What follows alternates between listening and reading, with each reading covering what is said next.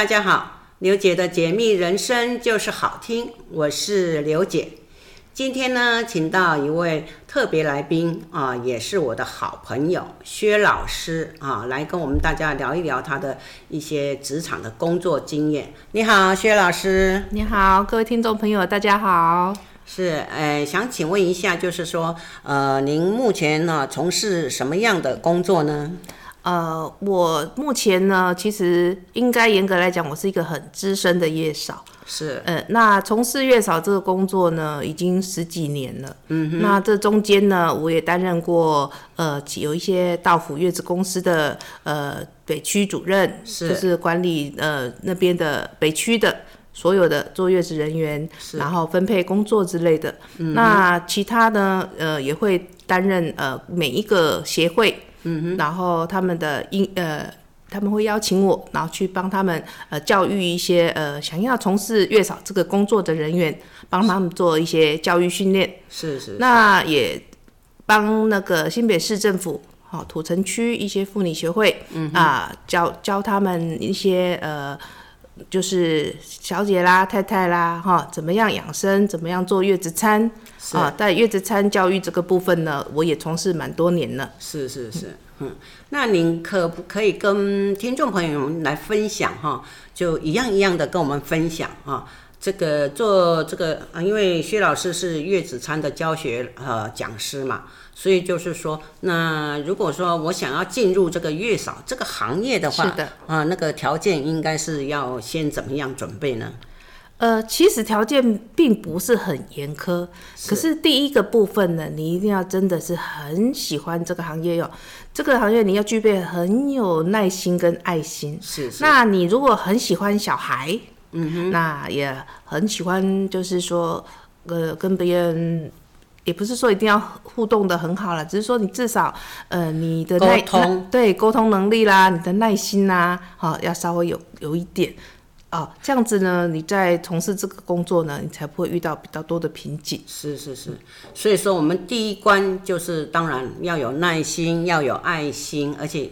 本身对这个月嫂这个工作内容呢，是要很感兴趣的，对，对不对？有带一点热忱呐、啊。是是是是是，所以说我们要跨入这个月嫂的行业的时候呢，呃，就是要先做培训，对吗？是的，这个培训工作是一定有必要性的。是是是。那现在跟以前早期坐月嫂是其实是不一样的哦。对。那早期可能是婆婆啦，嗯，或者是妈妈啦，是哦，在帮自己的媳妇啦、女儿坐月子。是。那他们的观念就是啊，老一辈说什么，然后就是啊，一这个人讲一句，那个人讲一句，然后他们可能就照这个方法，照那个方法，所以都是比较不统一的方式，是来帮产妇坐月子。是。那可能每一个做出来的状况并不相同。对，嗯，那我们现在是比较属于科学坐月子，嗯哼，嗯、呃，那会针对针对每一个产妇的体质啦，对，啊、呃，然后她的需求啦，是。啊、呃，还有宝宝的个性啦，嗯、我们来这来帮他们做这个比较好一点的服务，是，嗯，所以说就是说现在的坐月子的。呃，这个月嫂哈，所以必须要充实很多的知识，对不对？是的，嗯，除了就是说要懂得带小孩，要懂得煮月子餐，然后还要懂得这个嗯产妇的这个心理状态，对不对？哎，没错，嗯，呃，因为现在呃，像我们都是跨越了，你看啊，六十几年次。七十几年次到现在做到八十几年次的一些产妇，嗯，那每一个世代啊，他们的个性啦，还有他们的需求，其实都是不一样的。对对对对。呃，那我们可能要针对这些方面呢，跟他们做有效的沟通。是是是。呃，那所以心理这方面其实还是蛮重要的。嗯哼。所以这个有很多，我听说有很多产妇就是会有产前的忧郁症，也有产后的忧郁症。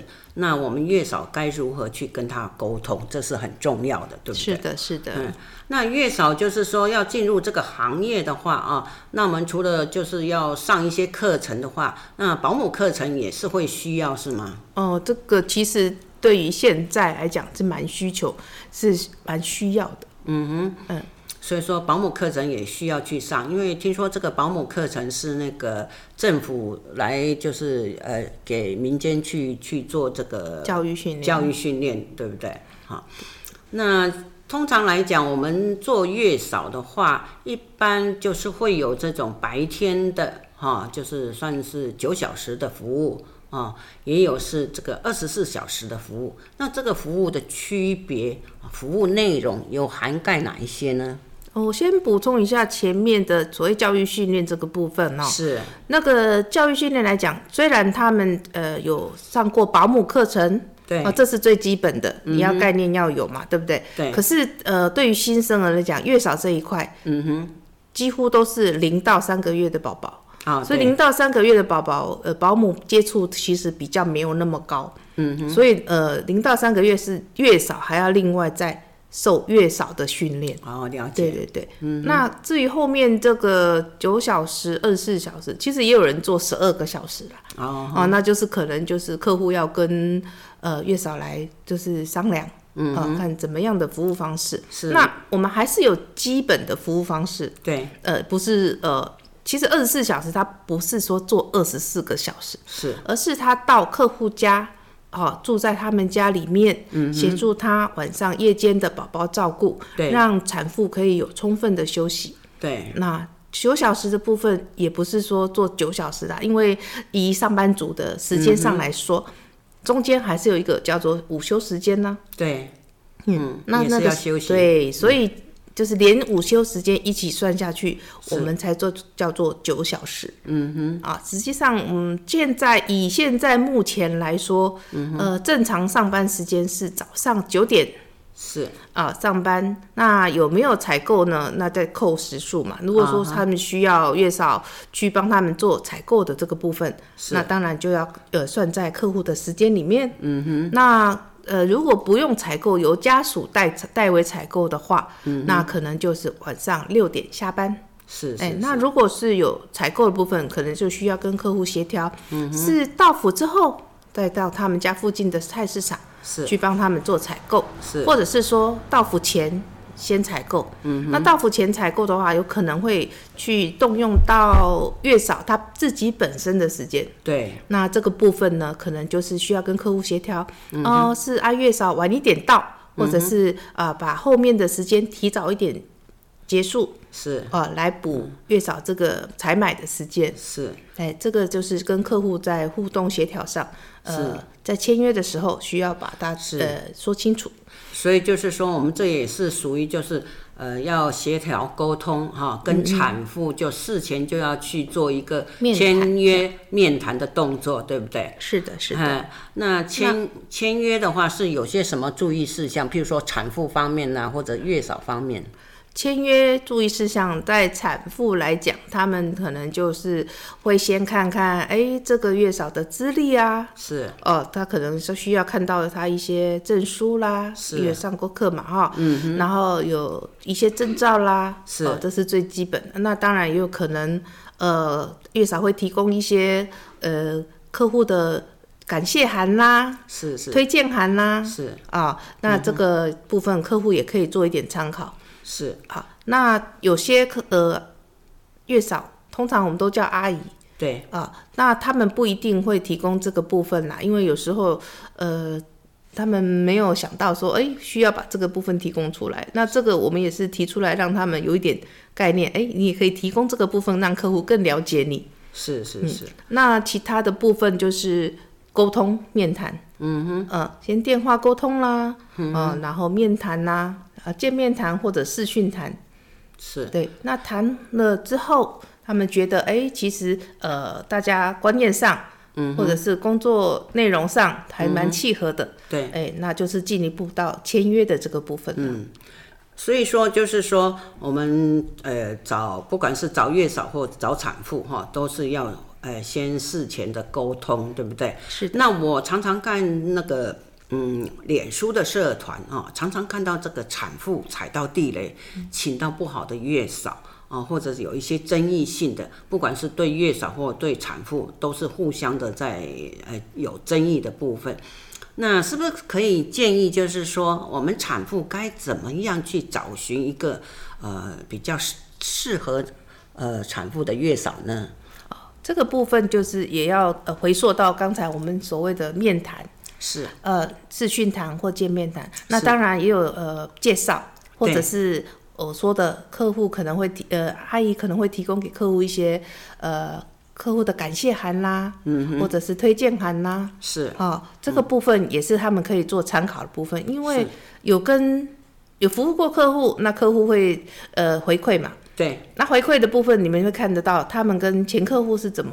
互动的，对，那当然不一定是前一个，或者可能是、嗯、呃有的客户他们不见得会记得要写感谢函这件事情，对对，对对，那当然还是多少会有一点哈。嗯，那其他的部分真的是呃，我们很难去跟他们说你要找怎么样，就是有效率找到一个好的月嫂了。是是。那如果尽可能，呃，假设是我这方面，我会以去替客户做一个筛选。对，第就是第一个。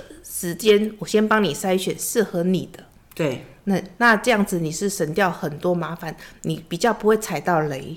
对，所以说就是因为那个薛老师，你本身也是一属于这个有一个这个呃顶尖啊、呃、月子团队嘛，是的，所以呃你会帮你旗下的这个。呃，同仁哈，呃，同事哈，嗯，就是去做一些工作的规划啦，或者是一些案子的接洽，还有一些沟通协协协调的部分，对不对？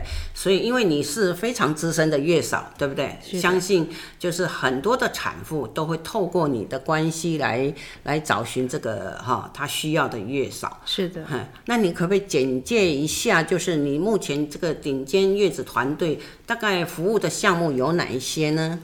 嗯，这个部分呃，其实很广泛呢。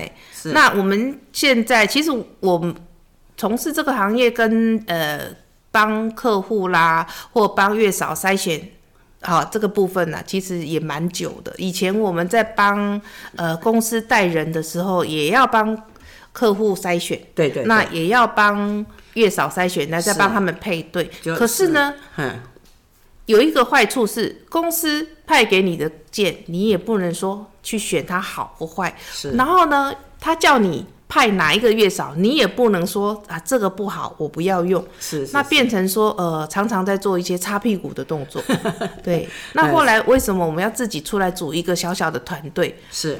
我们这个小小团队里面都是一些筛选过的，对，资深的，或者是很有心从事这个行业，然后我们会好好的再重新培训他。嗯哼，那大家理念相同，服务的态度，然后工作内容都是比较相仿，然后对客户的沟通啊、耐心啊、爱心，然后对于宝宝照顾，我们都有相当相当的，就是说去认证。嗯哼，哦，都是就是很多很多去，就是你们月嫂就是都会去呃上课进修哈，一些譬如说这种呃呃婴儿呃按摩啦，或者是产妇的一些按摩之类的，或者是说其他的服务照顾服务，对不对？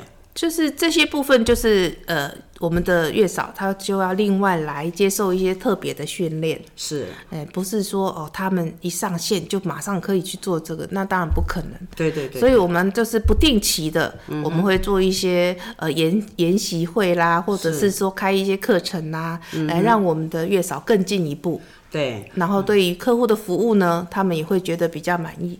是因为很多我看很多产妇哈跟这个月嫂之间会有沟通不协调的原因，就是很多认为就是说好像就是呃在网络上看到很多服务，就是说好像就是一条龙什么都要啊，嗯嗯，实际上其实真正的月嫂服务的工作内容并不见得都是会有包含对其他的服务，对不对？是的。那真正的月嫂它真正主要目的服务项目到底有哪些？好，那我们简单的来讲，我们主要的服务项目就是产妇跟宝宝，是不是其他的家人？对。那很多客户他们没有请过月嫂，那他们可能在观念上想说，哎，我请了一个人，不就是要全包吗？是。那你包了之后呢？很可惜，你的服务就会减少了。对，那你服务减少呢，你的月子也会做不好。嗯，所以我常常跟客户沟通上，我会跟他讲，你要坐月子，或者是你全家人要坐月子，啊、呃，这个不一样哦。是是。不是你要坐月子，我们会好好帮你做好。你等于是把一个月子中心带回家里，你是 VIP 了。是是，是。对，你自己在家里好好的坐月子，而且不是收不是收到一个月子中心的那么高的费用。好，了解。嗯、好，我们先休息一下，待会儿再继续请这个薛老师跟我们分享一下他做月嫂的经验。好，我们回到节目中来。呃，刚刚薛老师跟大家分享了一些，呃，坐月子的观念，还有这个月嫂的工作内容。呃，刚刚呢，在个录音的空档呢，呃，他接到了一个紧急电话。啊、呃，有位产妇呢，就是有有一些比较突发的状况啊，必须要请他立即过去去帮忙处理啊。这个就是说，我们资深的月嫂呢，这些这个危机处理，或者是说有一些啊月嫂呢，她在因为经验不是很多啊，所以有时候会突发状况出现。那通常来讲，我们就会透过我们呃这个团队哈。去做支援，所以呢，薛老师就现在就紧急的赶去做支援了哈。那在这边呢，啊，就让刘姐跟大家再分继续分享哈，因为毕竟刘姐也是曾经呃在这一行业也是有深入去了解的哈。那我在这边呢，跟大家聊一聊哈，就是坐月子方面的事情哈。那很多年轻朋友啊，因为现在就是很流行到月子中心嘛。啊、那很多人就认认为，就是说，这个月子到底坐几天？哈，其实呢，这个跟坐月子有关的问题，哈，讲实在话，真的是数也数不清，哈。那有的是自然产，有的是剖腹产，啊、还有啊，最基本的就是说，嗯，这个坐月子到底要坐几天啊？为什么就是以前传统的观念，哈，必须要坐月子，哈？那甚至就是说，呃，比较进阶的哈，有常常就是说，嗯，剖腹产的话，那要如何去，诶，坐月子之类的哈。所以很多这个网络上啊，就是很多的资料，但是呢，并不见得全部都是正确的哈。所以呢，在这边呢，建议如果是说，呃，呃，有需要提供这方面的资讯呢，啊，就最好是去找一些比较正派的机构啊，去搜寻哈。或者一些比较正派的月子公司啦，哦，这个月子中心之类的哈。那刚刚讲到，就是说这个月子到底要做几天哈？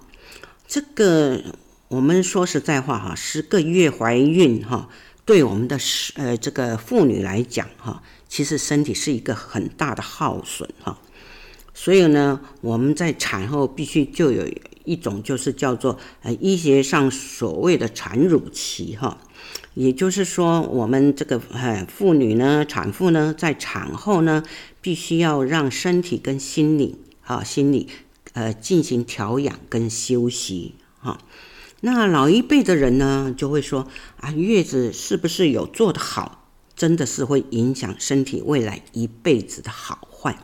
哎，相信很多年轻的产妇妈妈们哈，一定有听过自己的妈妈在讲，哦，就是啊腰酸背痛的啦，哦，会有一些什么后遗症呢？都是说以前月子哈没有做好，当然也不全然是因为没月子没做好的原因哈。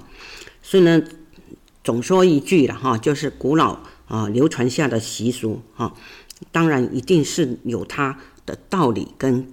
根据哈，所以呢，我们这个期间就是必须要有做这种适当的调理跟保养哈，啊，让我们这个呃产妇呢身体更好哈，而且呢才有精力去哈这个照顾哈宝宝之类的啊。譬如说你是用亲喂的方式哈，那一定自己本身的身体一定要调养好，你才有奶水哈提供给宝宝喝哈。那其实坐月子的时间长短哈，就是视你自然产或者是剖腹产而定哈。那一般传统的自然产哈，大概就是三十天左右的月子哈。那因为碰到这种剖腹产哈，因为它是有呃牵扯到这种伤口愈合的问题哈，所以呢呃刘姐在这边呢是建议哈，诶如果是产妇的话，就要坐得更久一些哈。那目前来讲，其实蛮多年轻的产妇哈，呃，都有这个概念了哈。其实这种坐月子的天数几乎都会嗯拉长哈。除呃说在月子中心，因为它的价位比较高，所以可能就是没有住的那么久。但是回家来呢，还是继续去坐月子哈。所以基本上大概哈坐四十天左右哈。所以呢，有些人就会呃，这个目前来讲，政府应该是也是有提供这个请产假嘛哈。所以呢，在你产后呢，还是要多休息四到六周再回去上班哈。那坐月子呢，有呃要在哪里坐呢？哈，当然有几个方式哈。第一个啊，就是在家里最方便的哈，请家人呐。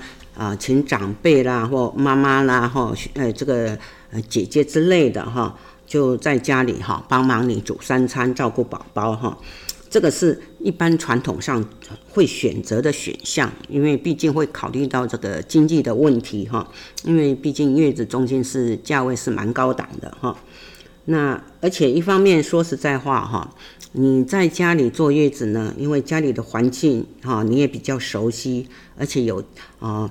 家人的帮助哈，理论上是比较不会累的哈。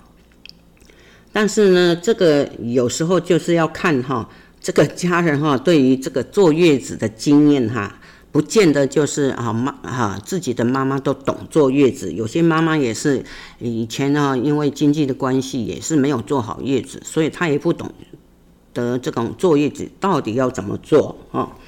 所以呢，如果是说你是在娘家的话啊，那可能会比较好一点。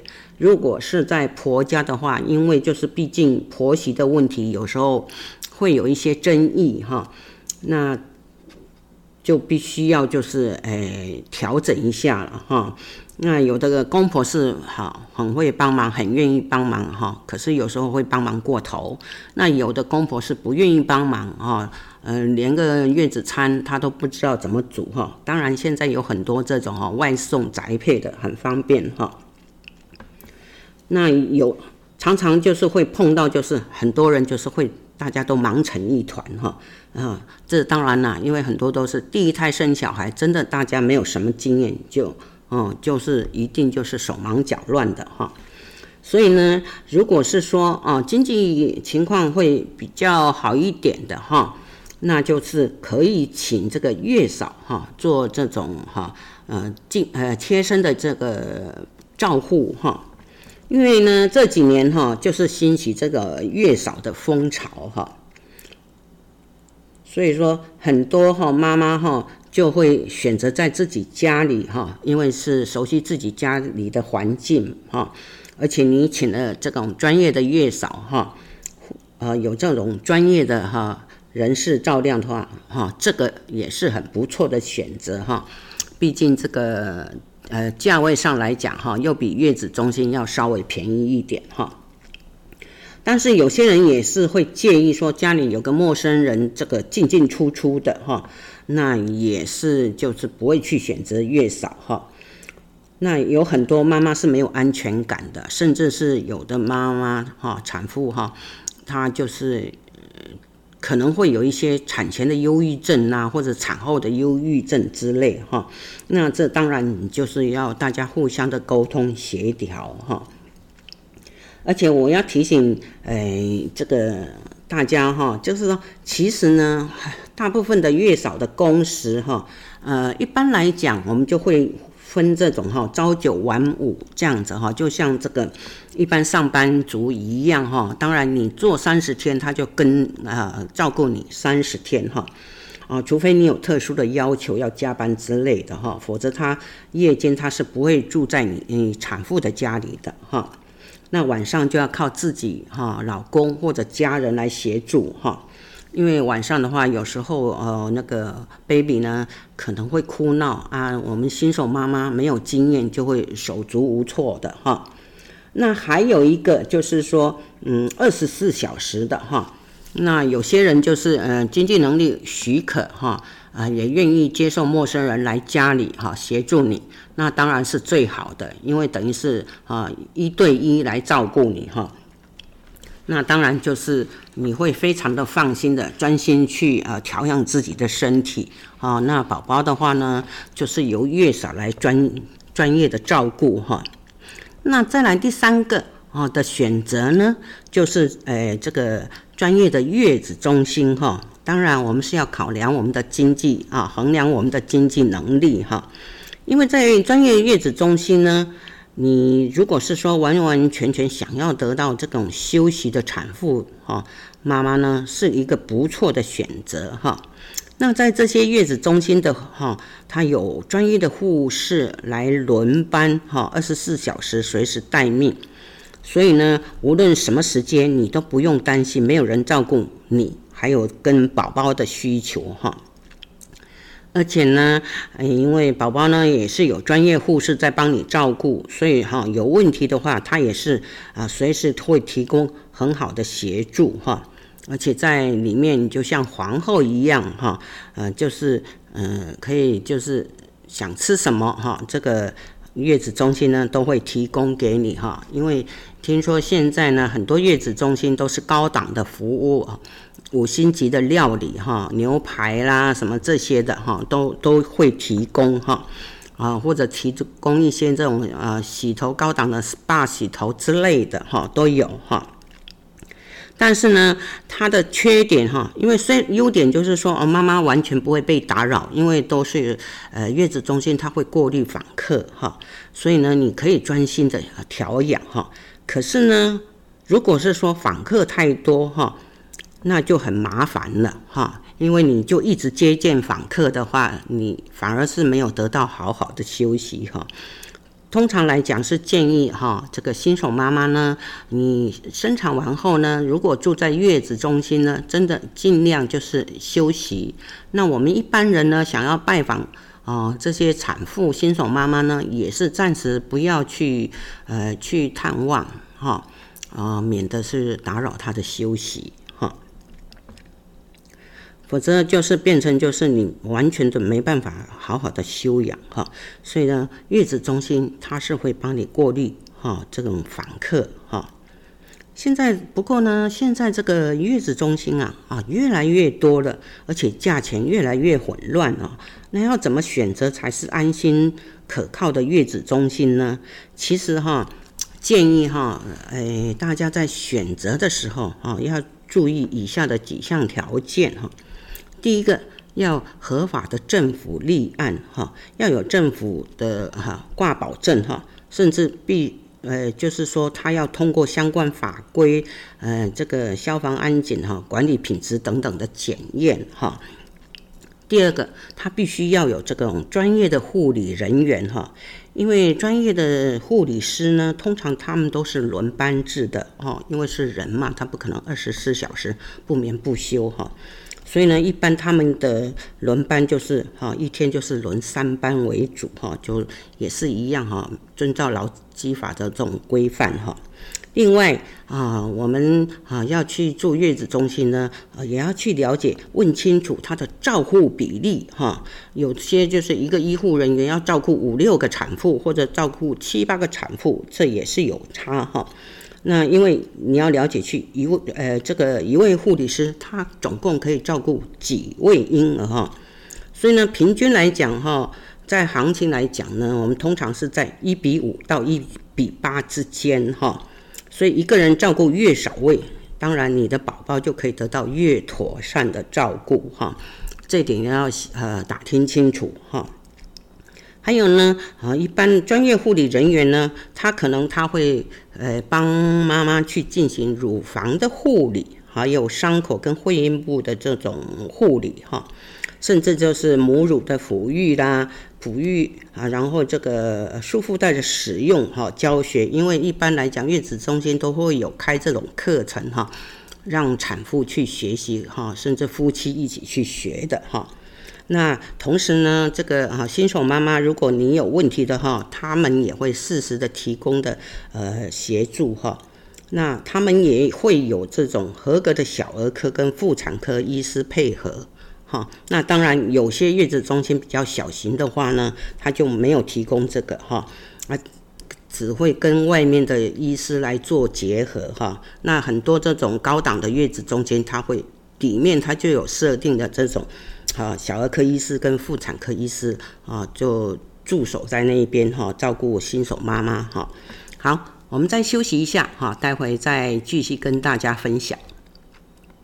好，我们再回到节目中来。哎，刚刚跟大家聊到，就是说，呃，选择月子中心的一些注意事项哈，啊、你的考量依据哈。刚刚讲到这个专业的护理人员哈，那再来就是说，这个月子中心的婴儿室的管理哈，我们也要注意到哈，就是说你要看，就是说它的婴儿室呢是以透明开放为准哈。因为其实现在很多的这个月子中心，其实它都有监视器哈，让这个妈妈在房间就可以监控宝宝的状态哈。那也有一些哈月子中心呢，它会提供婴儿室的透明化哈，呃不关窗的服务哈，让妈妈这个二十四小时都可以掌握到宝宝的一举一动。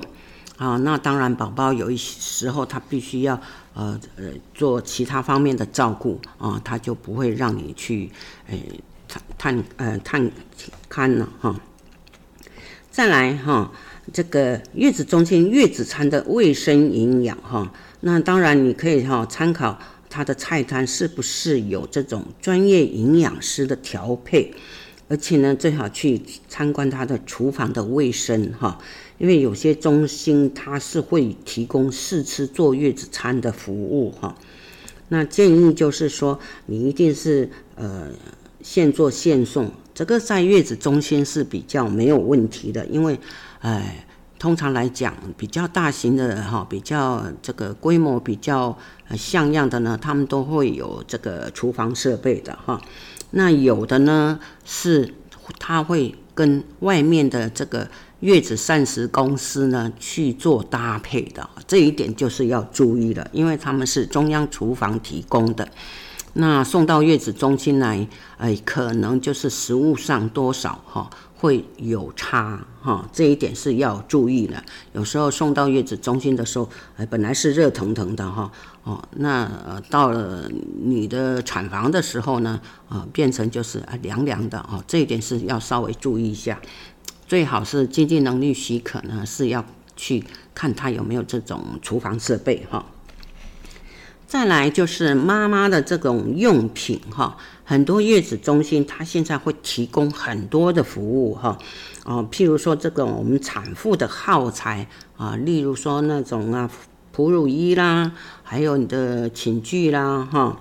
啊，月子中心它都是会定期更换哈，而且它是会诶提供比较高的品质做清洁，让你就是比较这种对这种传染病是比较不会呃有问题哈。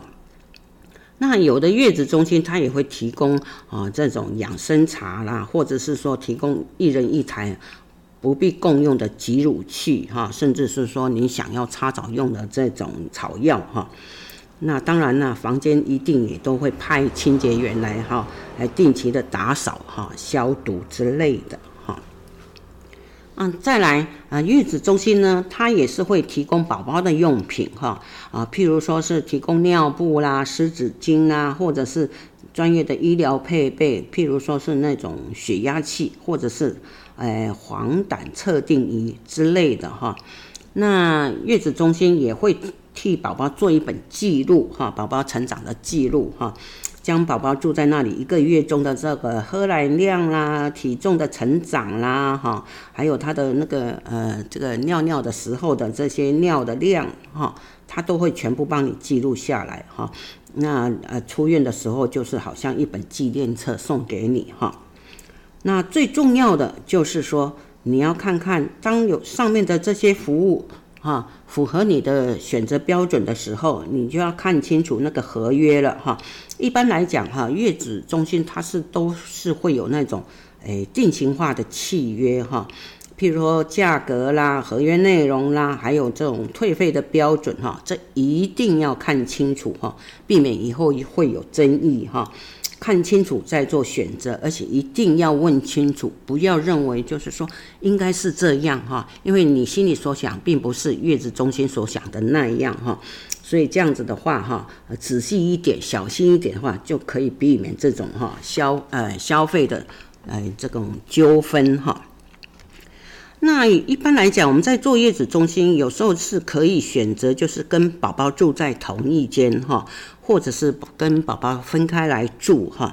那这个哈，呃，如果是说啊，你是申嗯申请哈，选择这个亲子同事的时候呢，那我们就必须要了解这种相关的这种事项啊。其实哈，呃，优点哈，亲子同事呃同事的一个好处哈。当然呢，你产妇就能就近照顾宝宝，随时哈可以啊看你的宝宝哈，随时可以可以就是啊逗他哈，跟他就是嗯互相的那个亲密关系哈，会比较促嗯促进亲密关系，会跟妈妈宝宝的关系会更密切哈。而且呢，如果是你是属于亲喂的话哈，就是更方便喂母乳哈。那可以减少这种宝宝感染哈啊，增加他的免疫力哈。那如果是说，那我们要去了解，诶，就是说，在怎样的条件下你可以进行这个这种诶亲子同室呢？哈，那也就是说，产妇跟新生儿哈，这个双方两个人都没有任何的感染症状或感染的疑虑诶疑虑哈。那当然，诶可以。考虑尝试这个亲子同事哈，那亲子同事有哪些事项必须要注意的哈？因为很多月子中心啊都会提供亲子同事哈。那呃，新手妈妈呢，当你在开始执行亲子呃同事的时候，有一些呃项目呢，你也可以哈随时提出要求哈，因为你如果是说。呃，接受这种亲子同室照顾时呢，一般来讲啊，婴儿室的这种护理人员会先教导你一些这个新生儿的照顾技巧哈，譬如说这个呃脐带的护理啦，哈，怎么换尿布啦，还有喂食的技巧哈等等哈，那他也会就是做一张这种亲子同室的记录表啊，给你去填啊啊，他也会教你要怎么去填写哈。那当然了，这个记录表一定哈，呃，要照实的填写，因为关系到时候你跟宝宝这个呃这个共同这个成长的记录哈，也是一方面是了解宝宝健康状况哈。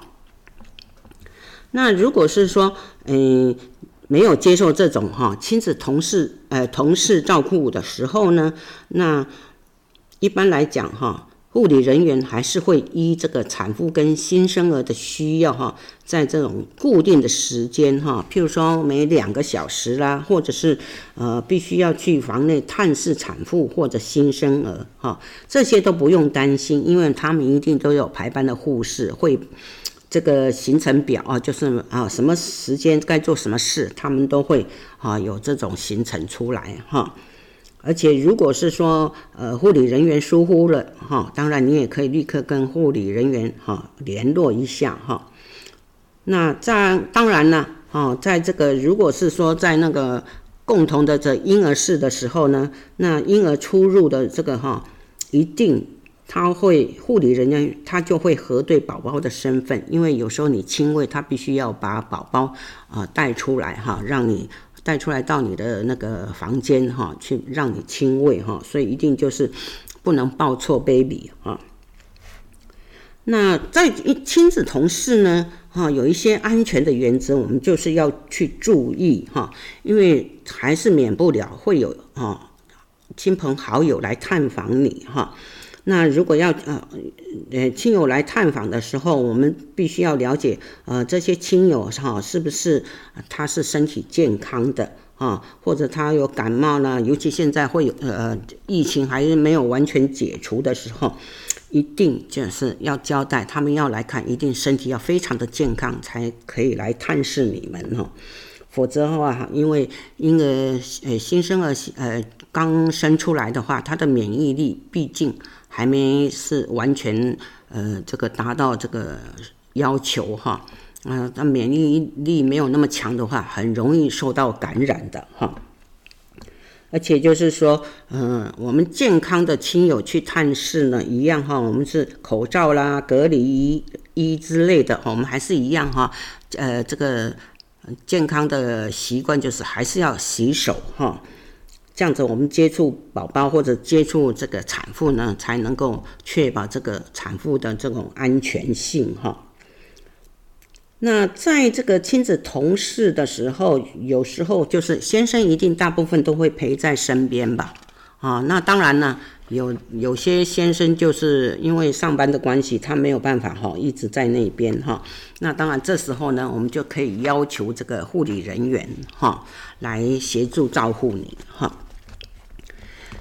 其实呢，哈，在这边哈，刘姐想问大家哈，坐月子到底有没有必要？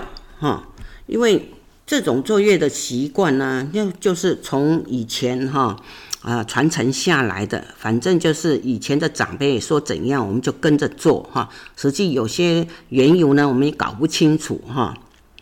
那像国外的话，他们比较就没有注重这方面的，因为国外的话，有时候你。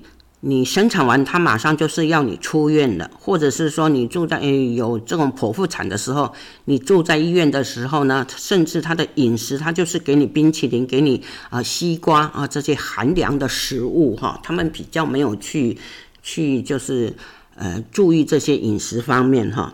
那在英国的王妃哈，诶也是一样哈，虽然贵为王妃呢，她的生产完十小时，她也是啊。就直接抱着宝宝出来哈，跟这个群众们挥手了哈。所以呢，到底哈月子是不是必须要做哈？因为通常来讲哈，年轻人有时候他不会太在意，但是呢，刘姐在这边还是建议大家哈，真的要了解坐月子的重要性哈。因为很多时候哈，不是我们所能够预知的哈。那当然呢，因为我们以前哈穷嘛，对不对？生活水准嗯并不是很好，所以呢，产妇的营养相对的是绝对不够的哈。可是到老呢，你如果生小孩呢，你没有足够的营养去支撑你的体质的话，生下来的呃小朋友呢，也是就是呃营养不良了哈。所以就是慢慢的，为什么我们中国人就是体质总是比西方人要差的原因啊，就在这边哈。因为西方人为什么呃人高马大的，相对的他们是吃牛乳、吃乳乳酪哦这些比较营养性的。啊，高热量的食物哈，那有时候呢，有些人他也会抱着说，哎呀，月子不做也不会怎样了哈。有很多年轻人哈也是这样子哈。可是呢，呃，就是有一个故事哈，就是呃，有一位这个这个产妇呢，她要生产哈，那她是嫁给一个外国人哈，所以呢，她。也没有提这种产检的过程哈，啊，很少去做检查或卫教哈，直到她要生产的时候呢，啊，她到了医院呢，是由助产士去处理哈，那结果呢，她在生产的过程中啊，发生了严重的这种产道撕裂伤哈，那相对的她就血流不止哈。因为它撕裂的地方是比较深哈，呃，失血的两千 CC 啊，还止不住啊，所以最后就是紧急手术啊，去麻醉缝合啊，甚至因为嗯血液不够了啊，输血，然后住在加加护病房哈。那这个过程呢，哈，也就算撑过去了，是还好，就是说，呃，他能够就是用这种哈，我们这种嗯中国人的传统观念来坐月子哈，所以呢，他就啊出院以后呢，他就是呃不用手忙脚乱了哈，请了一个阿姨来帮他做这个啊喂哎喂奶啊、洗澡啊这些的哈。然后帮忙他做家事啊，帮忙煮饭呐，哈，这样子的话，而且呢，这个。呃，月嫂呢还教他很多这种小 baby 哈，如何去照顾小 baby 的知识哈，所以他就觉得就是说，哇，原来哦，这个坐月子的时候真的必须要有一位诶专业人员去照顾他哦。那因为他先前就是生产不是很顺利，所以他就觉得说，诶。真的啊，身体要顾好，才有精力去，诶，呃，这个跟这个照顾宝宝哈。好，今天分享到这边啊，下一期呢再继续跟大家分享这些月子方面的一些知识。好，拜拜。